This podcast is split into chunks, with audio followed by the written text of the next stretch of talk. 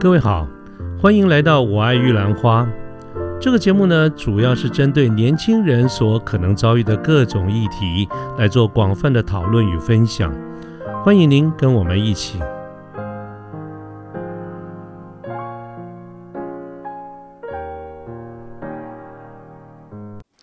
呃，各位早安，我是卢天记。现在是民国一百一十年的十一月十七号星期三的上午哈，那么今天想跟大家聊一聊有关于时事，尤其是跟经济方面有关的一些议题。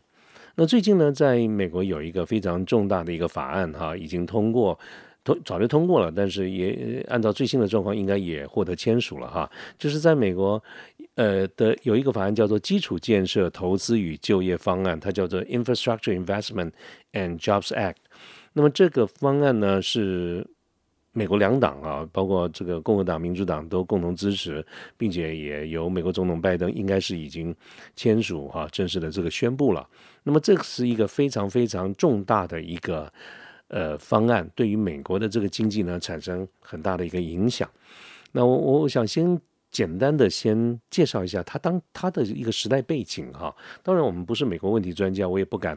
呃，说有多呃讲的太多哈，但是他至少有一点。基础的一个背景是这样子的哈，就是说，呃，美国长久以来，从二次世界大战以来，一直都是一个呃全世界的第一强国，这个我想我们大家都同同意。那么它至今呢仍然是一个第一强国，但是我们也必须得承认，它在某些地方已经开始逐渐的落后。那么拿最近这一两年最热门的一个话题，就是中美之间。的这个对抗与角力啊，这个这两个大国之间的一个博弈，产生了很多的这个议题。其实我也都非常的有兴趣，并且关注这些话题哈。改天我想挑几个几个话题来跟大家分享一下我个人的一些浅见哈。但是回过头来呢，就是。美国在这个世界上其实也有越来越多的一个竞争，那么我们尤其谈到中国哈，那我想我们的听众朋友中很多对中国都有一些的了解，甚至我们都在中国工作过。那么不管我们的个你我哈，我们个人对中国这边的看法，我们的政治立场是怎么样？那有一点，我想我们必须得面对，就是我们必须得承认，他在这些年来的建设，尤其在经济方面的一个建设，确实突飞猛进啊，有很多。呃，基础的建设，包括交通啊，包括网际网络这个地方啊，真的是呃突飞猛进。但我们我们都承认哈，台湾的，比如说网络网络的相关网际网络相关应用，台湾比大陆要早很多啊。但是因为市场不够大啊，那么大陆因为有这么大的一个市场，所以它在各方面的一个应用都比我们要进步非常多。那么同样的，这个也因为国土的庞大，所以很多的基础建设也确实是有它的一个规模经济。比如说高铁，那么大陆就是全世界高铁最多、里程数最长，呃，相对来说也是发展的最好的一个一个国家哈。亏钱归亏钱了哈，但是它确实是。在这方面领先哈蛮多的。那么同样的，我们也呃讲到美国的这个地铁啦什么的啊，那很多人就会拿这个纽约的地铁啊又脏又臭又旧啊等等这些来做一个说明。那美国的网际网络的普及跟应用，甚至还不很多人都觉得其实还不如大陆。我们不说别的，就说中美在各方面的竞争，我们都可以看得出来，其实美国在某一些的基础建设上面确实是有。落后哈，所以我想老美自己应该也知道这个事情啊，所以在在这个呃拜登政府之前哈，川普政府就已经有这些演绎了哈。那么基本上这个如何让美国的基础建设能够做得更更好？这个应该是美国两党的一个共同的一个意见哈，所以我想他们即便是有政党的这个轮替，那么这个法案呢，也当然也有很多的一个波折了哈，呃，至少金额上有一些缩水，但是呢，在这样子的一个时代背景之下啊，这个通过了这样子的一个法案，并且呢，目前的一个版本就是大概在一点二兆美元啊，一点二兆其实非常惊人呐，它差不多是新台币算三十三点六兆，那么这样子的一个。这个这个这个庞大的一个金额啊，据说还缩水了。它主要呢会用在哪里呢？就是去改善美国，包括在道路、在桥梁、在这个各种的管线啦、网际网络啦、港口啦、呃这个航运啦等等哈，这种跟基础建设或者我们一般讲的 infrastructure 有关的这个部分哈，它也它大大大幅的会投入。来提高这个竞争力。当然了，具体的这个。措措施在哪些地方？其实呃，只有一个大概哈，但是具体还不确定。我们顶多知道说，差不多有呃有一百多亿啊，一千多亿哈，用在道路桥梁啦，然后大概客运啊、货运、铁路啊，大概是六百多亿哈。那么公共交通大概也将将近三四百亿，网络呢也将近有六百六百多亿的这个美金啊。凡此种种哈，这个具体的这些细节。目前为止仍然不是非常清楚，当然这也不是我今天跟各位来报告的一个重点啊。但是，呃，我想借的这个美国的这种基础建设投资与就业方案，作作为今天的一个话题的影子哈。那一言以蔽之呢，这个方案的通过有它的时代背景，当然主要的一个目的就是希望一举让这个美国再次的变得更。更强大哈，这个是他们的一个法案的一个目的。那么，如果他一切的按照这个计划来进行的话，我们我相信确实是有可能造成一个焕然一新的这个结果啊。那么，这个焕然一新啊，或者这个迎头赶上，这个就是我今天的这个题目希望能够开始的一个重点。其实呢，呃，谈了美国作为一个影子，我真正还想谈的是回到我们台湾自己本身。的这些状况，那我们这些年来呢，尤其是这几年哈，因为民主在我们台湾深化的一个结果，我相信我你我们每一个人对于现在各种的社会的现象、政治的制度啦等等，我们都可以有比以前更多的这种自由来做一些发表意见的发表，所以呢。嗯，讲好讲坏，赞成不赞成都可以。我想这就是民主的一个真谛。那当然了，它也可能会有一些呃相对来说的一个副作用，比如说，嗯，当然就是说，当我们在有所批评的时候，对于时政的批评，因为政不同政党不同立场的一些批评，有的时候呢会让大家觉得好像，嗯，是不是我们台湾好像都不太 OK 哈？这个事实或甚至于呃某种分量的批评之下。我觉得我们的国民对于我们国家的这个实力，对于我们的前途，对于未来，其实也有很分歧的这个看法啊。呃呃，譬如说政治的这个角度哈，我觉得我觉得这个事情我们倒不必讳言，不必讳言，我们就面对这件事情。但我们仍我仍然尊重，就我觉得这是一个民主深化的一个结果，非常好。那所以我想今天呢，想跟大家聊的这个题目，主要是。根据一点，就是说，其实，在我们的社会上，现在有一种现象，就是不是每个人对我们国家未来的前途都非常的看好，或者都非常觉得我们很棒。我们常常有时候讲说啊，我们台湾以前是亚洲四小龙啊，现在怎么样怎么样？我觉得见贤思齐，见不贤自省焉呐。这个事情固然是很好，但是呢，我。但是我也不觉得我们应该要过于妄自菲薄，其实我们是很棒的啊！我想这点呃是我今天想跟呃线上的听众朋友们来分享。我觉得我们很棒。那我们这个很棒呢，也不是只是嘴巴上说一说。我要想跟各位分享一下我们过去做了哪一些事情。那我可能比各位这个年纪多吃长个几岁吧，可能经历过一些事情，所以我想今天跟大家分享一下，在一九七四年，就是民国六十三年。我们台湾这边有一个非常重大的一个建设，叫做十大建设。那么它的地位，它当时的时代背景啊，跟它所带来的一个效果，几乎就等同于我在一开始的时候跟大家讲说，美国最近通过的这个基础建设呃投资方案哈，一点当然我们的金额没有那么那么一点二兆美元那么多，但是它的。当时产生的背景跟它最后带来的一个效果啊，是绝对是啊并无二致的啊！我想跟大家说明一下，这是今天要跟大家讲的一个重点啊！哇，好长的一个好长的一个前言哈！好，那现在就回过头来，我们就把这个重点哈，把这个镜头对焦的这个地方回到我们台湾身上啊，不要再看美国了，那个美国我们改天再来谈哈。嗯，各位知道，就是说，我们从呃，我们中华民国从一九四九年，就是民国三十八年啊，随着政府拨迁来台，我们就开始两岸分治啊，分裂分治。那不论我们大家此刻彼此的政治立场是如何，我们都共同承认，从一九四九年，民国三十八年以后，我们两岸就各走各的啊。那么，其实，在这种国共内战完了以后，两边都是两败俱伤，大家都没有人过得很好啊。那么，呃。当然了哈，就是说这个台湾这个地方呢，我们这个呃政府来来台湾以后，其实有一段时间是有很多的这种包括戒严啦、白色恐怖啦等等哈，这个我打算改天呢单独做一期节目来聊一聊我所了解的当时啊，那那时候我也没出生了，但是呢，呃，我我可当然我们都可以查到一些资料来分享一下我的看法，但是呢。之后，我想大家都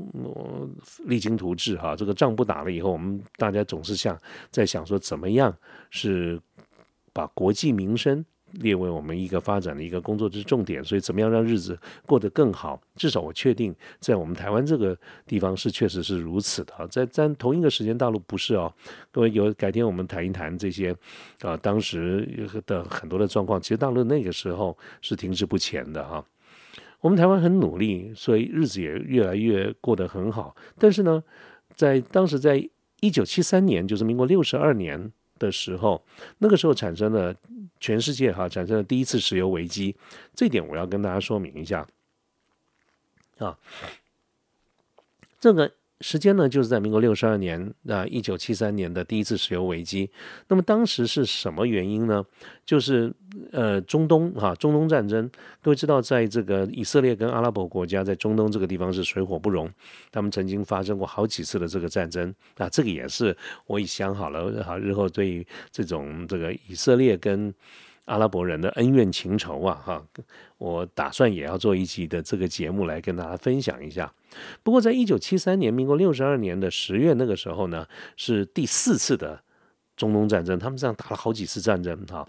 那当然，美呃以以色列都能够生存下来，但是呢，就会变成两大阵营。在所以在民国六十二年那个时候呢，整个的石油输出国组织组织就是 OPEC 和 OPEC 和 OPEC。那么当时呢，把这个经济问题也跟政治问题扯在一块儿了，所以呢，是 OPEC 啊，石油输出国组织，它为了打击以色列，还有以色列后面支持的这些国家啊，那么他就宣布石油禁运，也就是说，呃，中东的国家、阿拉伯国家很多都是石油的生产国家，所以他们就石油禁运，不出口啊，那么。当时禁运最主要的第一个对象就是啊，当然英国、美国就跑不掉了哈，这个以色列的这个坚定的支持者，还有加拿大啦、日本啦、荷兰，然后后来又继续扩充到葡萄牙啦、罗德西亚啦、呃南非啦，这些都是受到禁运的国家。那这把这个石油禁运以后呢，就产生了一个石油危机，所以呃最明显的一个结果就是石油的价格就暴涨。从一开始啊，一桶不到三块美金，在一九七三年的时候不到三块美金哦，那后来呢就涨到差不多十二块钱，所以它市场涨了四倍，这是一个非常惊人的一个一个情况哈。所以从一一一九七三一九七四大概两年多左右的话，就是全世界受到这个一这个石油危机的这个影响。啊，有我们，我们我们受到，我们也一样受到很大的影响。否则的话，在在石油危机之前，从一九六五年吧，大概民国五十几年开始哈，我们台湾的经济是越来越好，然后大家的工业，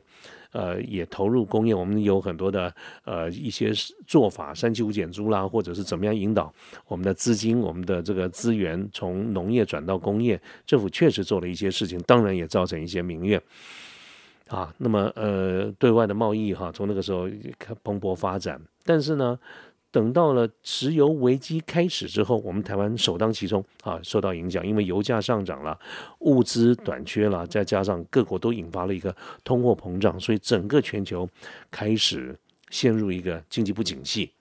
所以在那个时间点呢，那我们的政府就是当时的行政院长就是蒋经国先生。那么蒋经国呢？作为一个行政院长，他当时为了面对这样子的一个状况，他就提出了一个一个很大的一个计划，叫做十大建设。这个十大建设呢，其实呃，它的意思就是在总共的时间大概在五年左右，就是民国六十二年到民国六十八年，一九七四年到一九七九年这个五年的这个期间，当时呢，蒋经国院长他为了要改善。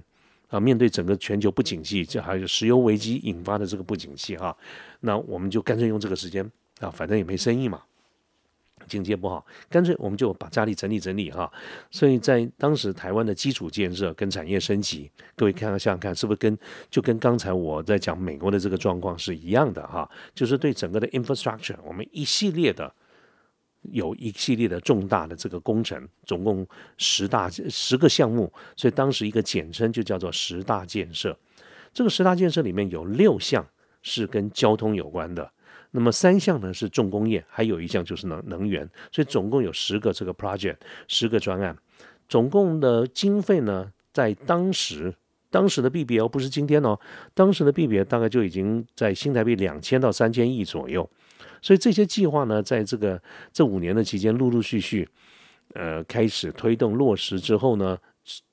当时最大的一个结果啊，就是很成功的带了我们走出这个能源危机。所以第一次的这个能源危机，就石油危机以后，造成很各国很多很重大的受伤。但是当时我们台湾走出来了啊，所以这个十大建设对于我们是非常重要的一点。就相信，就像是我刚才预测，如果。这个美国的这个振兴方案，这个地方能够照这个计划来做的话，我相信美国也会脱胎换骨。那么我们当时台湾的脱胎换骨就是来自于这个十大建设。那么我想呢，今接下来很简单的、快速跟各位先说明一下，这个十大建设到底包括哪几个部分，然后呢，我会在其中挑几个。比较重、比较重大，或者是日后跟我们影响更多一点的，我会单独做一些节目来跟各位介绍啊。今那么今天这个节目剩下的时间，先跟各位讲有哪一些的建设啊。第一个呢，要跟大家讲的就是这个中正国际机场，在当年我们叫 CKS 哈，这个 CKS 呃，这个 International Airport 就是 CKS 是蒋开蒋介石。的英文的这个缩写，所以当时在民国六十，呃，这个这个民国六十三年，就是十大建设的时候，它的名称叫做中正国际机场啊。那么它在哪里呢？就在我们现在桃园的大园，就是就是现在桃园机场了。那么它这个是一九七九年哈盖好，那么当时叫做中正国际机场，后来在几年以后，就是大概二零零六年吧，大概在十五年前啊，它改名为台湾的桃园国际机场。这是一个非常重大的一个建设。过去的这个机场啊，实在是没什么搞到，因为当年就是台北的松山机场。那松山机场本身来说，因为它也小，它对于大大型或超大型飞机的这个起降也也也能力也有问题，也有限啊。那么再加上它在首都，在这个市区里面也有限，也也也确实有很多的一个问题哈。所以中山机场是第一个。那再过来呢，就是在台中港。台中港的历史背景是因为。这是第二个哈，就是我们过去呢，就是一南一北，北部的是金龙港，南部的是高雄这两个港。但这个两个港呢，呃，不太够，所以后来在中部的地区发展了这个台中港啊，这是第二个。跟交通建设有关的港口建呢，还有一个就是苏澳。那么这个苏澳港呢，就是在主要是这个这个帮助哈，这个这个。作为一个基隆港的这个辅助港啊，所以苏澳港，苏澳港它也差不多是在一九七九年开始动工，一直到八三年完成啊。那么这个这个时候，它大概这个年吞吐量大概一千万左右，这个这个稍微小一点。那另外一个重大的建设就是高速公路，这个高速公路呢，它是在这个。从从基隆开始一直到高雄哈，总共三三百七十三公里。那么它是从一九七一年，民国六十年开工啊，一直到了这个一九七八年，大概总共七年的这个时间哈。中山大桥这个启用，这个然后全线通车，大概。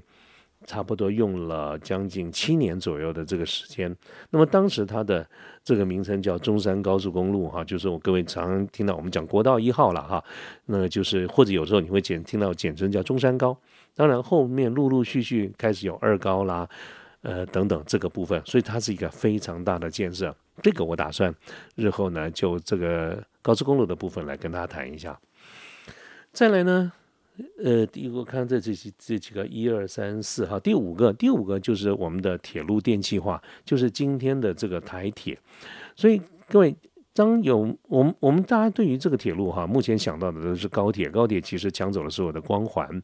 可是，在高铁之前，就是各位我们今天所认知的这个台铁哈，这个台铁在早期来说，其实那那那那更慢了哈，有很多的这种。呃，误点的这些问题啦，啊，拥挤的啦，货物也难以运送的这些问题，所以在七二年到七三年左右，一九七二年，好开始做进行铁路的这个电气化全线，一直到一九七九年，它完成了这个全线的这个通车啊，所以这是一个呃非常重大的一个建设，所以呃很很重要的就是整个电气化。那这个铁路电气化延伸的还有一个就是北回铁路啊，这个所以我们今天想到的这些建设，包括北回铁路，包括啊电气化台铁的这个部分，在当年都已经是做过一次当年的脱胎换骨。啊，那么这几个都跟交通有关，那么跟一些基础建设或者跟一些呃生产力有关的呢，就是中钢三个，我就很快的跟大家讲，中钢、中船跟啊这个中油哈，中油的这个高雄炼油厂，所以中钢呢是当时在经济部长啊这个赵耀东先生他当时大力鼓吹哈，这个在高雄这个中钢的建立，所使得我们国家对于这种钢铁。可以有一个能力自己来生产。那么，同样的，中船也是在高就高雄哈，就当时台湾造船厂在高雄的小港这个地方啊，是我们十大建设第一个完成的哦。啊，他在一九七五年的建厂的时候，它就可以承载啊每张四十四万吨的这种超级游轮。啊，这个是非常惊人。所以中船其实是非常厉害的。我们现在的这个国建国造里面也有一部分中船的这个贡献。呃，那还有一个呢，就是石化。这个石化呢，就是我们今天所看到的台湾中油的高雄炼油总厂啊，它在这个高雄的人大呃人，我看对对人大石化区陵园这个地方。今天我们谈到石化，当然都会想到一些污染，可是在在当时扮演一个非常重要的角色，就是这些非常重要的工业的原物料的一个生产，我们能够自己掌握，所以。这个石化这个部分啊，中油的高雄炼油总厂扮演了非常重要的角色。那最后一个呢，就是核能电厂。核能电厂呢，嗯，我想我们这这些年来对于废核这个事情，我们这个社会上面啊纷纷扰扰，大家这个有很多不同的这些意见啊。但是在当时呢，就是在一九七七年吧，在金山这个地方有核能一厂开始。呃，新建完工，后来陆陆续续的有几个电厂。这个核能电厂对于我们当时的经济发展所需要的一些电力，提供了一个非常重要、一个稳固的这个基础啊。所以我刚刚用很快速的这个速度，先跟各位讲了一下，它到底当年十大建设包括有哪一些哈。我再跟各位简单的讲一下啊，中正国际机场、台中港、苏澳港啊，那这个嗯，我看看哈，这个高速公路。然后铁路电气化、北回铁路这几个跟交通有关。那么炼钢厂哈，大炼钢厂就是中钢、中船跟这个这个石石化的工业，就是高中油的高雄炼油总厂，还有呢就是核能电厂。那么这个十项建设呢，确实在当时在我们整个国家的这个经济里面。扮演了一个非常非常重要的一个角色。一来，它带动了这个经济，因为刚才我跟各位介绍当时的时代背景，就全球都都不景气嘛。那这个不景气呢，我们国家外交也受到很大的一个问题。所以当时十大的建建设提供了非常多的一些就业，或者是国内企业的一些生存的一些机会。那么同时呢，它也造成我们整个工业全面的这个转型啊，交通的顺畅。我记得特别好笑的就是当时。高速公最多的就是高速公路的对的的意见了哈，很多的其他的建设因为牵到非常的专业，